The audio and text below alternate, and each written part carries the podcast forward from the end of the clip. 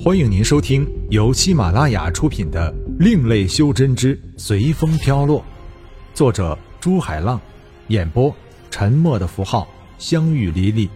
欢迎订阅。第三十章：凡界收徒二。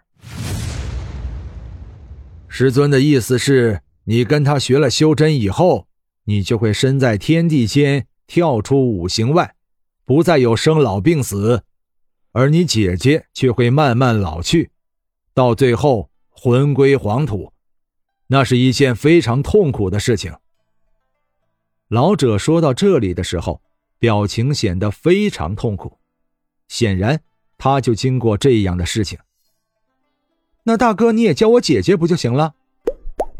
一句话点醒了所有人。天宇顿时想到：修真者是不是太执着了呀？执着到放弃了好多的东西，却傻傻的认为自己的这种执着是正确的。如果一个修真者让自己的家人和后代一起修真，如果全家修真有成的那一天一起遨游天际，那不是一件非常美妙的事情？修真者一直执着的认为。感情是阻止自己悟通天道的障碍，却不知道自己这种执着更是一种障碍。关键是在于你放得开与放不开，想得到与想不到之间。好吧，如果你姐姐也愿意，我就教你们修真。现在，啊，对了，你叫什么名字？天宇一直感到自己收了这个比自己老的人为徒很不自然。殊不知，他的这种不自然也是一种执着。回师尊，我叫楚树。楚树回道：“现在你如果不赶快修正你的修炼方法，我想在你死去前能不能跳出五行还不知道。你去找个安静的地方，我教你修正的方法。”静室里，天宇问道：“楚树，你为什么要修真？为什么？”楚树正道：“可能是自己想知道自己不知道的东西吧。”好，那我现在正式收你为徒，教你我们门派的炼丹法。你把我手镯里那个丹鼎拿出来。天宇脱下自己的手镯，递给楚树，并教了他使用的方法。炼丹者本来只是想从天地之精华生成的药材中汲取天地精华，增加自己的功力，进而。可以让自己摆脱轮回之苦，而炼丹对于修真者却是提炼天地精华和修炼自身的好方法。修真讲究的是顺其自然，所以天宇向楚树讲述了炼丹的妙用和修炼自身的方法。在天宇的指导下，楚树开始了自己真正的修真之旅。一炉丹出炉，整个房间。充满了奇异的香味楚树兴奋的嘴巴不停抖动着，就是说不出话了。没有想到自己第一次炼的丹药就会出现这样的情况。现在别那么高兴，这只是最简单的丹药，是给那些刚修真的人吃了，可以帮助他快速进入修真的门槛真正的丹药出现的情况，不是现在的你可以想象的。有的丹药会出现天劫。所以你在炼丹的同时要注意自己的修炼。如果哪天你炼丹的时候遇上天劫，修为不够，你一样会死。楚树冷静下来道：“弟子受教了。我现在能力被封，可能要在你这里住一段时间。”天宇道。天宇考虑到方婷现在还虚弱，如果回去不一定对他有好处，并且这里不住白不住。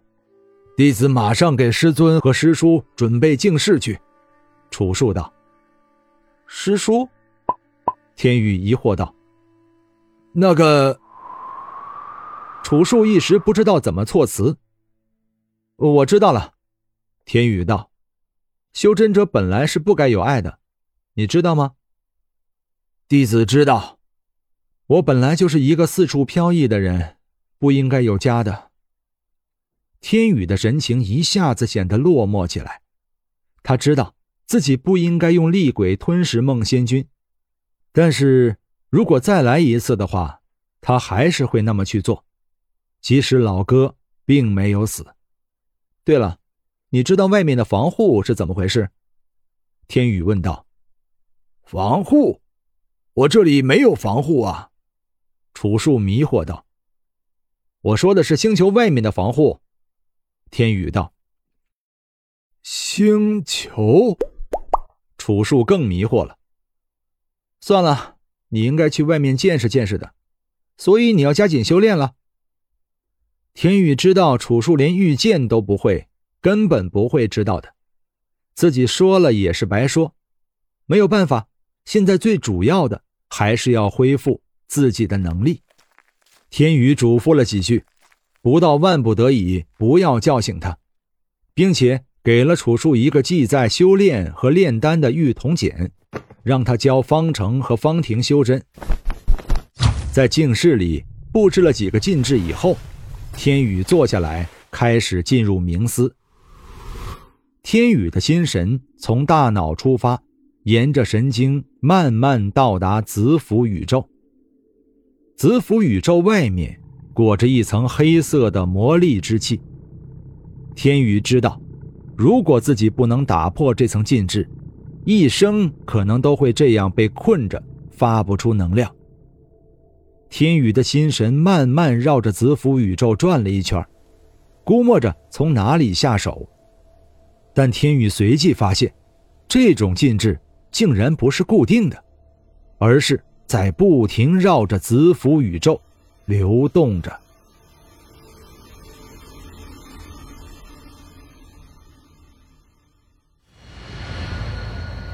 本章播讲完毕，感谢您的收听。